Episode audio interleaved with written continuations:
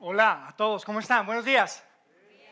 Oigan, gracias por acompañarnos otra vez. Como decía Alan, de verdad que nos encanta recibirlos en nuestra reunión, especialmente si estás acá por primera vez. De, verdad que nos honra el que hayas separado un espacio de tu fin de semana para estar con nosotros y luego en domingo, a veces los domingos son como sagrados, ¿no? Esos no, los, no nos toca a nadie.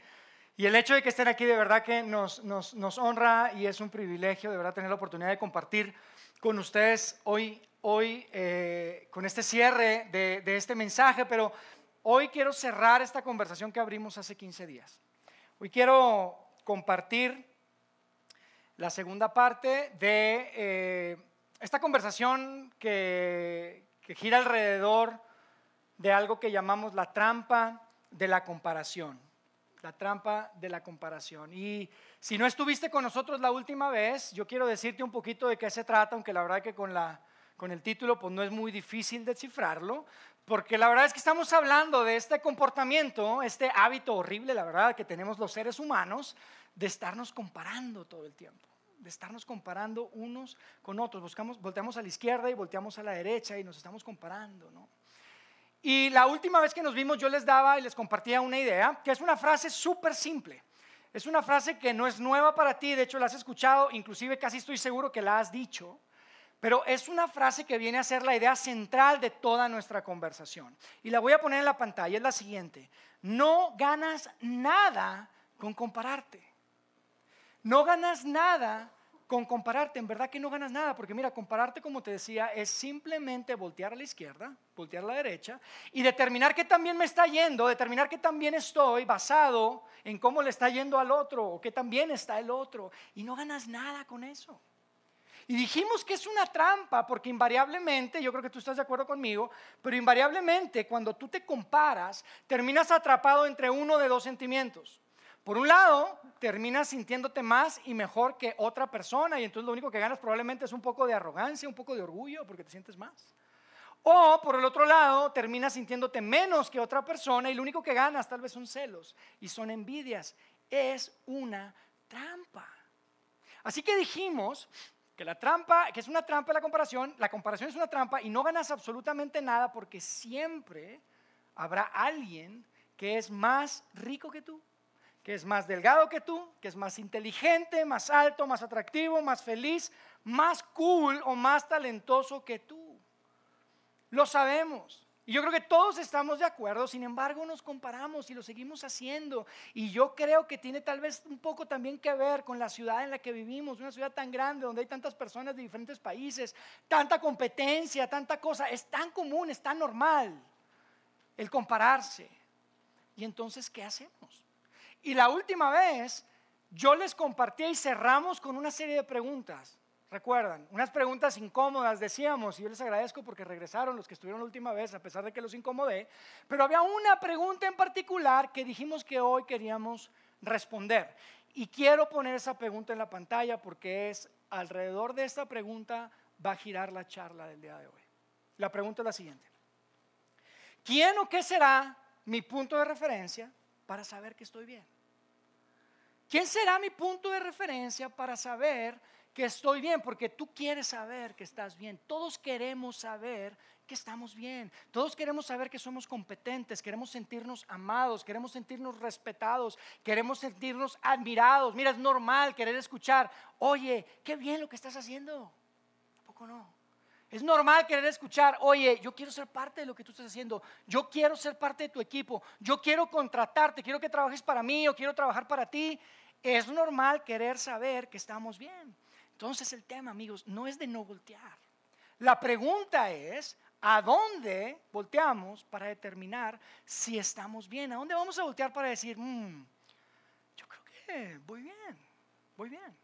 Para algunos de ustedes es una cosa, para algunos otros es más de una cosa, pero si somos honestos, honestamente, y hablamos abiertamente, para la mayoría de nosotros no es un algo a lo que volteamos a ver, es un alguien a quien volteamos a ver. Yo no sé si tú estás de acuerdo conmigo. La mayoría, la mayoría de nosotros tenemos a alguien que es esa persona que con que te diga esa persona, sabes que estoy bien orgulloso de ti, lo estás haciendo súper bien, mira, ay, ya, nos da paz, nos da tranquilidad, por lo menos por un tiempo. Tal vez para algunos de ustedes es alguno de sus padres, tu hermano, el cuñado, el jefe, un amigo en la universidad, una amiga en la universidad. Todos tenemos a alguien que es como ese punto o esa persona que con que nos diga, oye, vas súper bien. Ah, ya nos da tranquilidad. Y miren, yo les quiero comentar algo. Y es algo que no tiene nada que ver con un tema espiritual, tampoco tiene que ver con un tema de religión. Es algo que simplemente todos experimentamos en la vida. Y es lo siguiente, cada vez y en, una etapa de nuestra vida, en esta búsqueda de aprobación, en esta búsqueda de, de valor en uno, es como si hubiera una vocecita. Y no me lo tomen a mal, no estoy diciendo que sea una vocecita audible, pero ni tampoco estoy diciendo que es el diablito que está en tu hombro izquierdo y el angelito que está al hombro derecho y te empiezan a hablar. Pero sí es como un susurro que te hace preguntarte, oye, ¿será que lo estoy haciendo bien?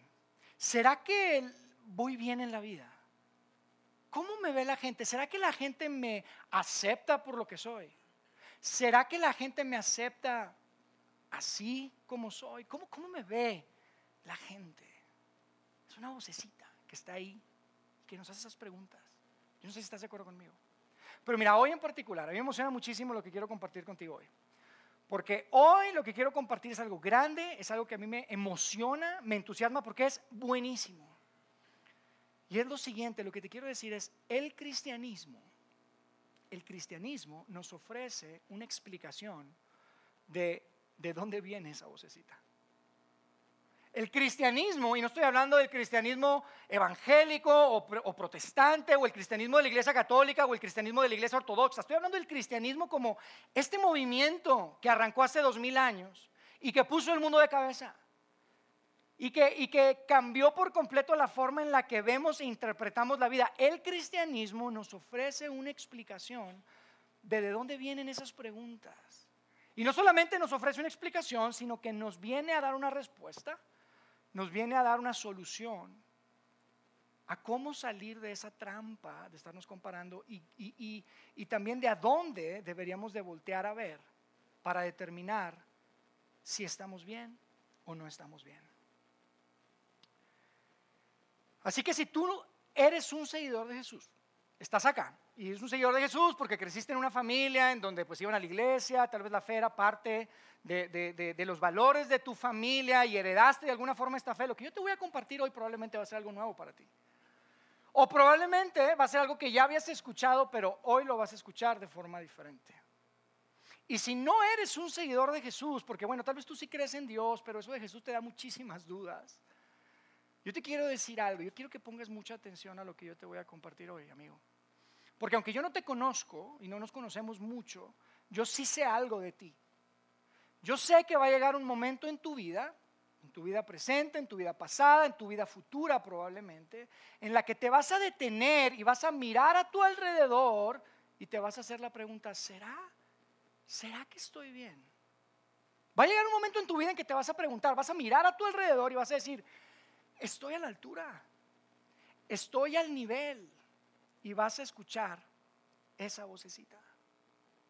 Y quiero decirte que, amigo, esto que nosotros llamamos cristianismo, esto que probablemente para ti se presentó de una forma no muy atractiva, nunca te pareció relevante porque lo que escuchaste, lo que te dijeron fue que se trata de irte al cielo cuando te mueras y no te hacía mucho sentido porque ni la gente que es cristiana se quiere morir para irse al cielo. Quiero decirte que el cristianismo, amigo, se trata de algo mucho más grande. Se trata de mucho más. Y lo que yo quiero compartir contigo hoy es precisamente ese mucho más. Y para hablar de ese mucho más, yo quiero leer de una carta, de un, de un, libro que realmente es una carta, que se llama Gálatas.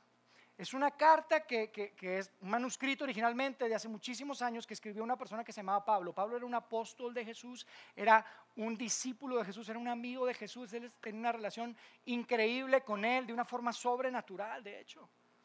Y él escribió esta carta unos 20, 30 años después de que Jesús vivió en la tierra y que un montón de gente empezó a hablar de Jesús. Pero, pero, pero Pablo, Pablo tenía una perspectiva muy particular de las implicaciones que tenían la muerte y la resurrección de Jesucristo. Tenía una perspectiva muy particular de, de lo que eso significaba no solamente para los judíos, donde, donde fue que sucedieron todas estas cosas en Israel, sino las implicaciones de la muerte y de la resurrección de Jesús para todo el mundo. Así que vamos a leer de ahí. Y al leer, yo quiero que pensemos en esto porque Pablo nos da una pista de cómo salir y librarnos de esta trampa de la comparación. Y nos dice también de forma muy clara de a dónde o quién debería ser mi punto de referencia para saber si estoy bien. Entonces voy a poner los versos en la pantalla y si les parece lo vamos leyendo juntos y yo les voy a ir comentando algunos pensamientos para ampliar el tema, ¿les parece? Fíjense cómo dice en Gálatas en el capítulo 4, en el verso 4 y 5. Dice, pero cuando se cumplió el plazo, o sea, en el momento correcto, en el momento oportuno, cuando Dios estaba listo, dice, Dios envió a su Hijo, Jesucristo, nacido de una mujer, nacido bajo la ley, para rescatar a los que estaban bajo la ley. Ahora yo me voy a detener aquí un poquito, porque probablemente tú estés diciendo, ¿de qué ley está hablando este hombre? ¿Cómo que bajo la ley, bajo la ley, de la ley, mucho de la ley? Te voy a decir algo, yo quiero ampliar un poquito esto porque el tema de, estar bajo la ley es, es, muy relevante para nuestra conversación el día de hoy. Probablemente nunca lo habías visto así, probablemente nadie te lo había dicho, nunca lo habías escuchado, pero tú y yo, lo que dice Pablo, es que estamos bajo la ley, bajo la ley de Dios. O sea, somos responsables de rendir cuentas, tú y yo somos responsables de rendir cuentas ante la ley de Dios. ¿Cuál es la ley de Dios? Bueno, yo te diría, pues la ley de Dios revelada en, las, en los textos sagrados de la Biblia. Y tú dices, oye, pero yo la Biblia no sé si sea tan sagrado, yo no creo mucho en eso. Bueno, te voy a decir algo, es mejor. Esto de, lo que está hablando es la ley de Dios que fue revelada en y que fue metida en tu corazón. La ley de Dios que está escrita dentro de tu corazón. ¿Cómo, ¿Cómo que la ley de Dios está escrita en mi corazón? Sí o no, dime algo. Sí o no, en ti y en mí hay como un sentido del deber ser que nos hace decir, oye, yo debería de, yo no debería de. Él debería de, ellos no deberían, los hombres siempre deberían, las mujeres nunca deberían. ¿Verdad que hay algo que, está dentro de ti, que tal vez nunca lo habías pensado así, pero es como un sentido del deber ser? Yo le llamo la ley de la naturaleza humana. Tal vez nunca te preguntaste sobre esto, pero sí o no ahí está. Tú pensaste que era normal simplemente porque te tocó vivir tu vida en el mundo occidental o probablemente porque te tocó vivir en un país que es libre o porque tus padres eran muy educados y te dieron muchos valores y te educaron. Pero lo que dice Pablo acá y que es y que lo comprobamos en la vida en realidad. Lo que Pablo está escribiendo aquí y que comprobamos en la vida, seas ateo, seas religioso, seas cristiano, no seas cristiano, es algo que comprobamos, es que Dios ha escrito su ley en, tu corazón y en mi corazón. Y entonces dice que es precisamente esa ley de la que habla Pablo, de la que Dios nos vino a rescatar. Entonces, fíjate, dice que Pablo dice, cuando se cumplió el plazo, Dios envió a su Hijo por los que estaban bajo la ley. Entonces, fíjate lo siguiente, quiero que no se pongan sus cachuchas así de, de pensar. Tal vez está interesante esto, pero fíjense, Pablo habla de esa ley. Y que estoy diciendo es algo que tú y yo tenemos, es natural. Ahí está. nadie te tuvo que enseñar, hay cosas que deben ser, hay cosas que no deben ser y tú lo sabes. Pero es precisamente por esa ley de la que Pablo habla y que está escrito en tu corazón, que tú y yo, muy en el fondo de nuestro interior, muy en el fondo de nuestro ser, sabemos que hay algo que no está bien. ¿Estás de acuerdo? Tú sabes que hay algo que no está bien en ti. Tú sabes que hay algo que no está bien contigo. Y lo puedes, te puedes defender, lo puedes negar, te, lo puedes encubrir, lo puedes maquillar, le puedes poner botox si quieres. Pero tú y yo sabemos que hay cosas que no están bien. Y puedes ser súper amable, y puedes hacer ejercicio todos los días, y puedes comer súper saludable. Pero tú y yo sabemos que hay cosas en nuestro interior que no están bien. Y entonces, por eso, ¿sabes qué es lo que hacemos? Para tratar de remediar eso, volteamos a la izquierda, y luego volteamos a la derecha y nos comparamos. ¿Y sabes qué pensamos? Que eso que está mal dentro de nosotros, eso que está roto en tu interior y en mi interior, lo va a remediar si suficientes personas vienen y nos dicen, oye, estás súper bien, vas súper bien. Y nos comparamos. Y lo cómico es que con esa gente con la que nos comparamos, que en realidad típicamente pensamos que son personas que sí están súper bien, eventualmente nos damos cuenta y descubrimos que ellos también sienten que ellos no están bien. Te lo confiesan. O lo lees en uno de sus libros. Porque amigos, esto es algo muy natural que está presente en toda, en toda la humanidad. Entonces Pablo viene y nos dice, yo sé cuál es la raíz del problema. La raíz del, del, problema y la raíz de todo esto, la razón por la que, mira, no hay compra que sea suficiente, no hay éxito profesional que sea suficiente, no hay relación que sea suficiente para que tú te sientas bien, bien. Pablo dice, es que tú y yo nacimos en una relación rota con nuestro Creador. Y tú dices, órale, nunca había escuchado esto, o probablemente lo habías escuchado. Hubo una ruptura, hubo un, un quiebre entre el Creador y la creación. Y amigos, esto es algo que ha sido explorado, recorrido y examinado por el pensamiento humano por siglos. Y es tan profundo, es tan grande, yo no pretendo tener la capacidad ni las palabras para poder explicarlo con la claridad que se merece. Pero Pablo dice, hay, hay un quiebre, hay algo que nos separó de nuestro Creador que es lo que permite que haya una inseguridad en ti. Es lo que provoca que haya una inseguridad en mí y es lo que nos lleva a compararnos. Y es lo que nos lleva a buscar esa aprobación en otras personas. Así que Pablo, vamos a leer otra vez, en ese mismo verso, dice, ¿cuándo se cumplió el plazo? Dios envió a su Hijo, nacido de una mujer, nacido bajo la ley, para rescatar a los que estaban bajo la ley. Y quiero resaltar la palabra rescatar, porque amigos, esto es enorme, esto es muy grande. Esto significa que Dios a través de su Hijo Jesucristo decidió venir a rescatar a los que estaban bajo la ley, o sea, tú, o sea, yo mexicano, colombiano, venezolano, peruano, donde, quien seas. Seas ateo, seas cristiano, seas religioso, seas judío. Dios envió a su Hijo Jesucristo para rescatarte a ti. A mí me encanta, hay una versión de este mismo verso que dice, Dios envió a su Hijo para comprar nuestra libertad.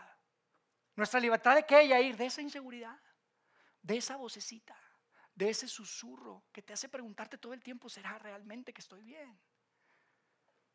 Y la palabra original rescate aquí, amigos, en, este verso, en griego fue escrito esto, eh, es un término financiero, es un término súper transaccional. De lo que está hablando es de un precio que se pagó.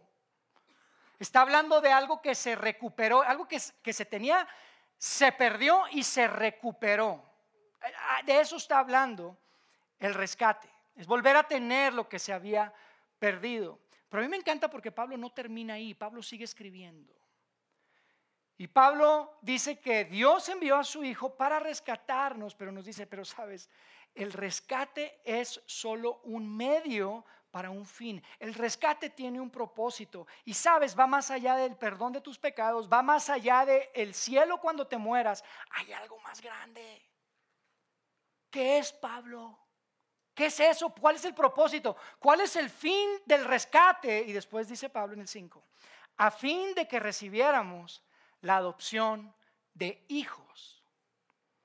Dios envió a su Hijo para hacer posible que tú y yo pudiéramos ser adoptados como hijos. Y amigos, Pablo me parece una persona brillante. Es increíble, Pablo. Pablo siendo judío, utiliza un término, adopción, que era un término que ni siquiera existía en ese tiempo en el vocabulario judío. No había un proceso de adopción para los judíos.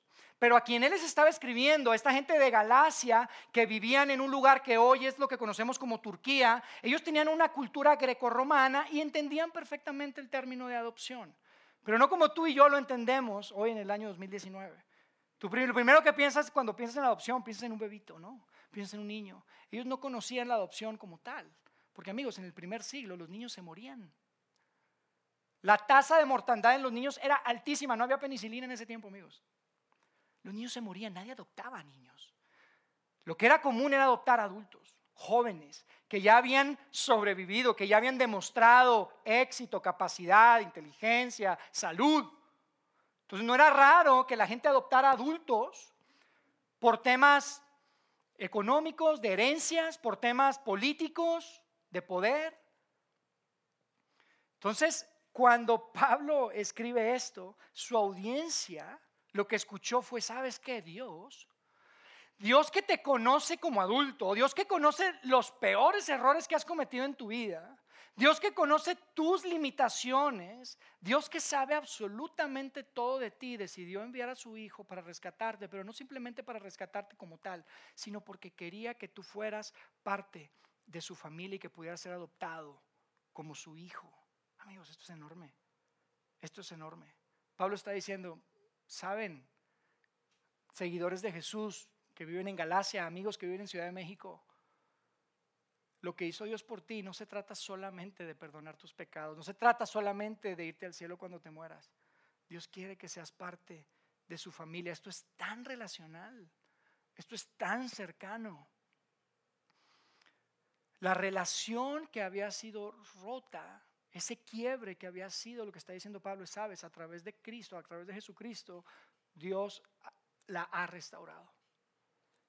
Y luego fíjense lo que dice en el verso 6. Es, increíble cómo continúa y lo hace tan, tan emocional la imagen que utiliza Pablo. Dice, y por cuanto ustedes son hijos, Dios envió a sus corazones el espíritu de su Hijo, el cual clama, Abba, Padre. Y es increíble otra vez, Pablo es genial. Utiliza una palabra que no está en griego, es en arameo, que es la palabra Abba y que es una palabra que queda registrada en las biografías de Jesús cuando él estaba haciendo oración en el jardín del Getsemaní justo antes de que lo arrestaran y lo fueran a matar, él clamó a su padre y le dijo, Abba. Es la misma palabra que queda registrada ahí. Y es como si Pablo dijera, es que sabes que si les digo nada más padre, no voy a transmitir lo que, lo que significa esto, la profundidad y la grandeza de lo que Jesús hizo al rescatarnos y al adoptarnos como hijos. Abba es un término que en el español es traducido más como papá, como papito, no como padre. Padre es muy serio. Yo no sé cuántos de ustedes le dicen a su papá padre, hola, ¿cómo estás, padre? Nadie, yo papá, oye papi. Es exactamente el mismo término. Y tal vez tú estás aquí y tú dices, oye, yo no sé si yo le pueda decir a, Dios, papito. Está como raro. ¿Sabes qué te diría Pablo? Ese es el punto, amigo. Ese es precisamente el punto. Esto es tan cercano, tan íntimo, tan relacional, que ahora puedes llamarle a Dios papá. Amigos, ahora Dios no es solo padre, ahora Dios es papá.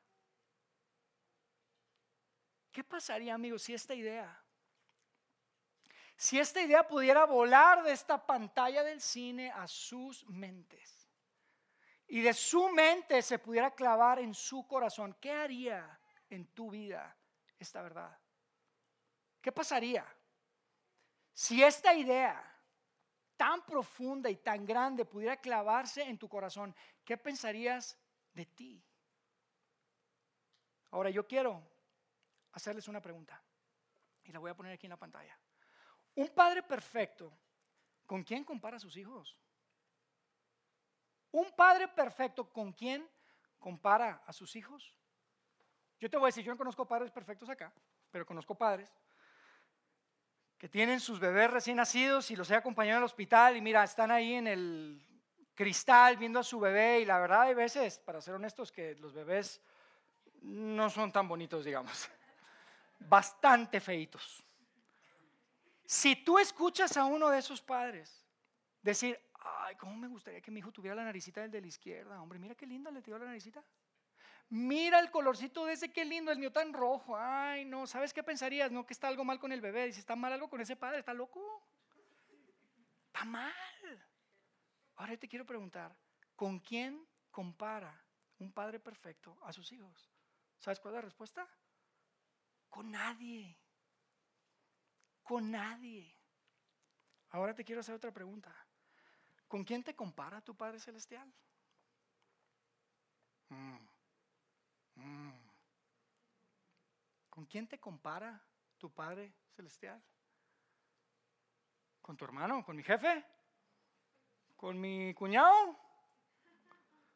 ¿Con el Papa Francisco? ¿Con Billy Graham? Amiga, escucha esto, sí, sí, el cristianismo para ti es simplemente una categoría. Si para ti el cristianismo es el perdón de mis pecados y el cielo cuando me muera o ser una mejor persona, tu versión del cristianismo es demasiado limitada, amigo. Es demasiada limitada. Pero si tú puedes ver el amor de Dios y las implicaciones que tuvo el que Él haya enviado a su Hijo para rescatarte, y puedes entender y puedes eh, eh, descifrar en tu corazón que Él te ama tanto al punto que hizo todo eso simplemente para que le puedas llamar papá. Yo creo que tu vida puede cambiar por completo, amigo. Yo creo que tu perspectiva de ti cambiaría muchísimo. ¿Qué tal si Pablo tiene razón? ¿Qué tal si Jesús tenía razón? ¿Qué tal si la mejor forma de describir tu relación con Dios o tu potencial relación con Dios, si es que no la tienes, es como la de un papá con un hijo?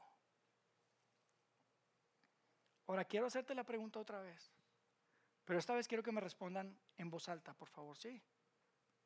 ¿Están listos? ¿Con quién te compara tu Padre Celestial? No se escuchó. ¿Con quién te compara?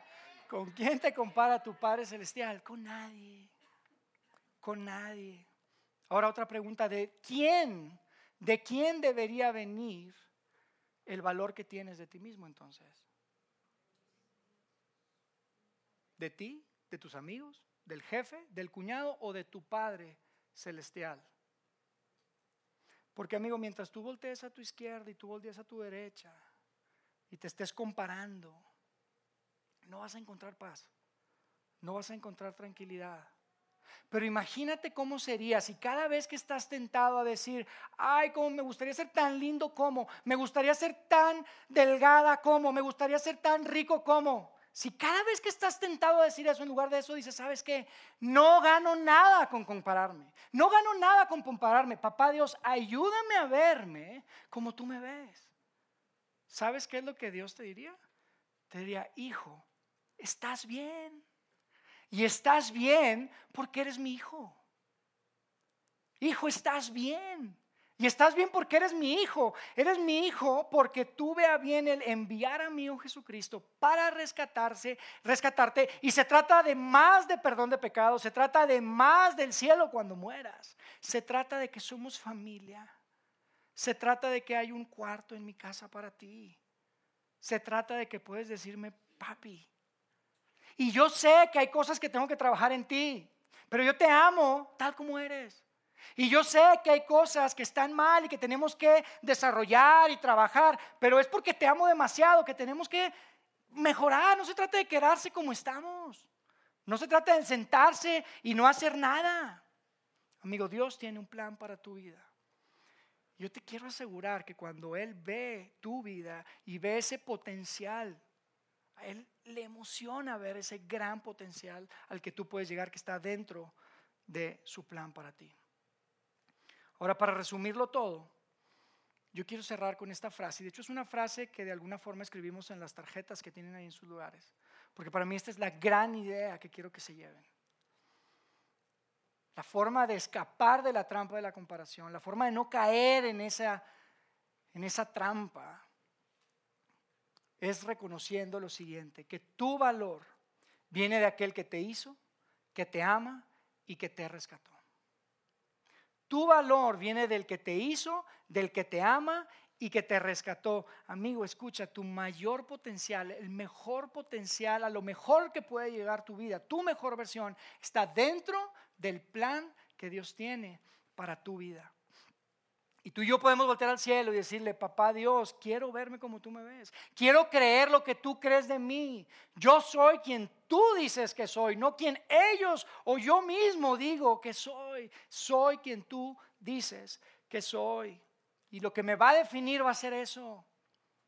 Y puedo tener un poquito más de peso o menos de peso, puedo tener más dinero o menos dinero, puedo tener más cosas o menos cosas, pero mi valor me lo da aquel que me hizo que me ama y que me rescató. Y sabes, yo puedo saber que estoy bien y estoy bien porque soy su hijo.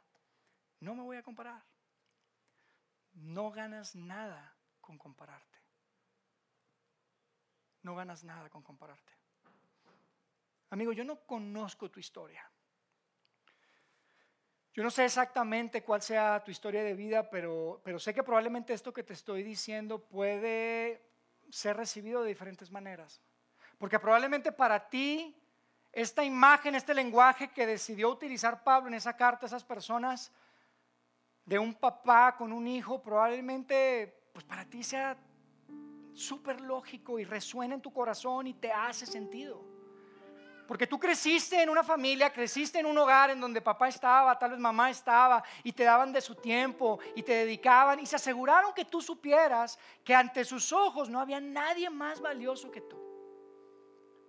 Pero yo sé también que probablemente tú estás aquí y tu historia es diferente.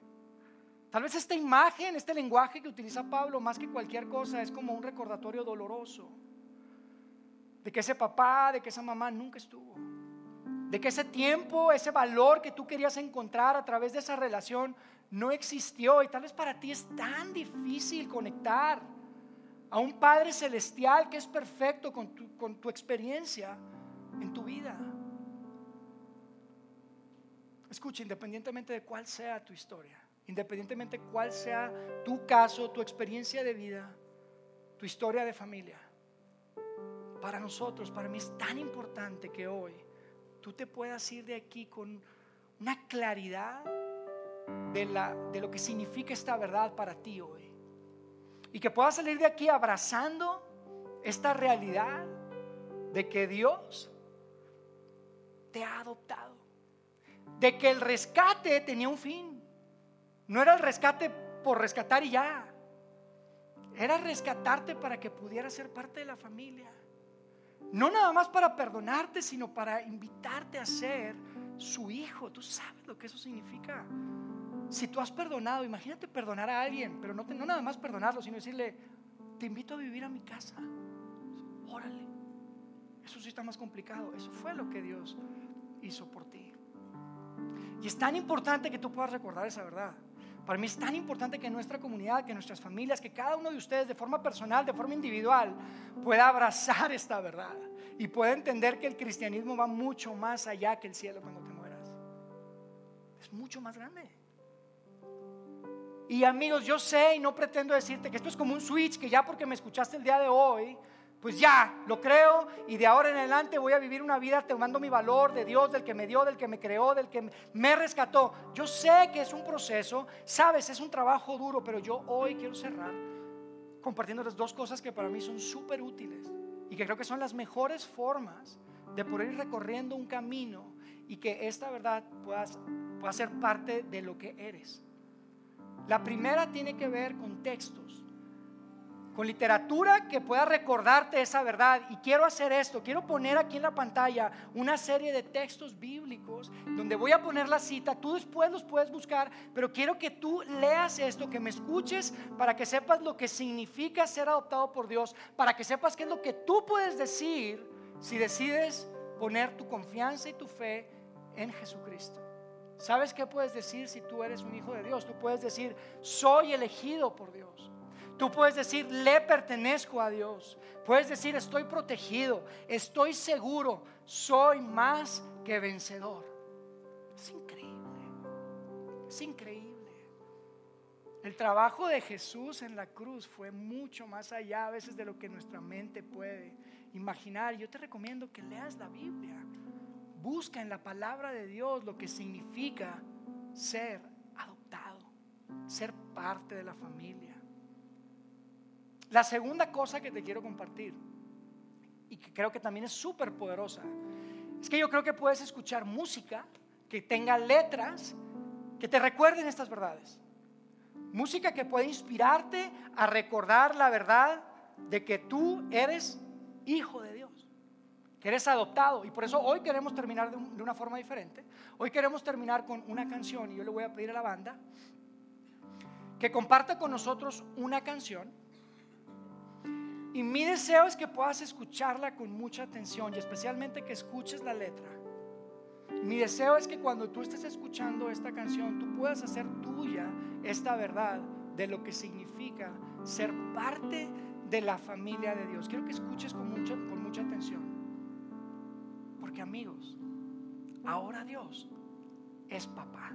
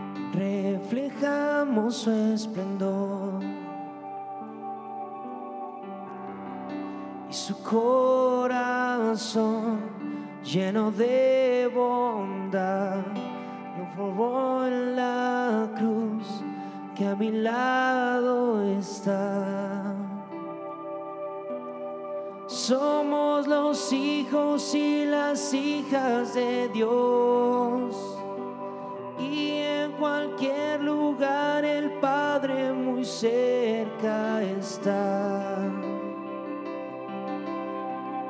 Él nos conoce y nos ama igual. Y aunque fallemos, Él nunca nos dejará. Somos los hijos, somos las hijas de Dios.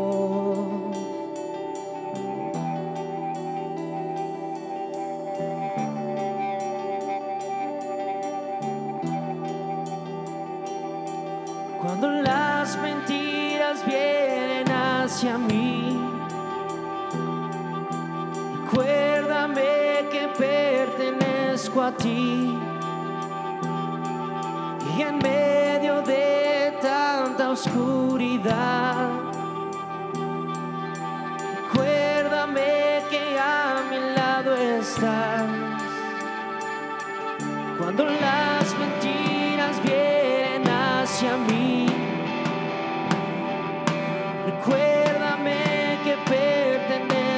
ti.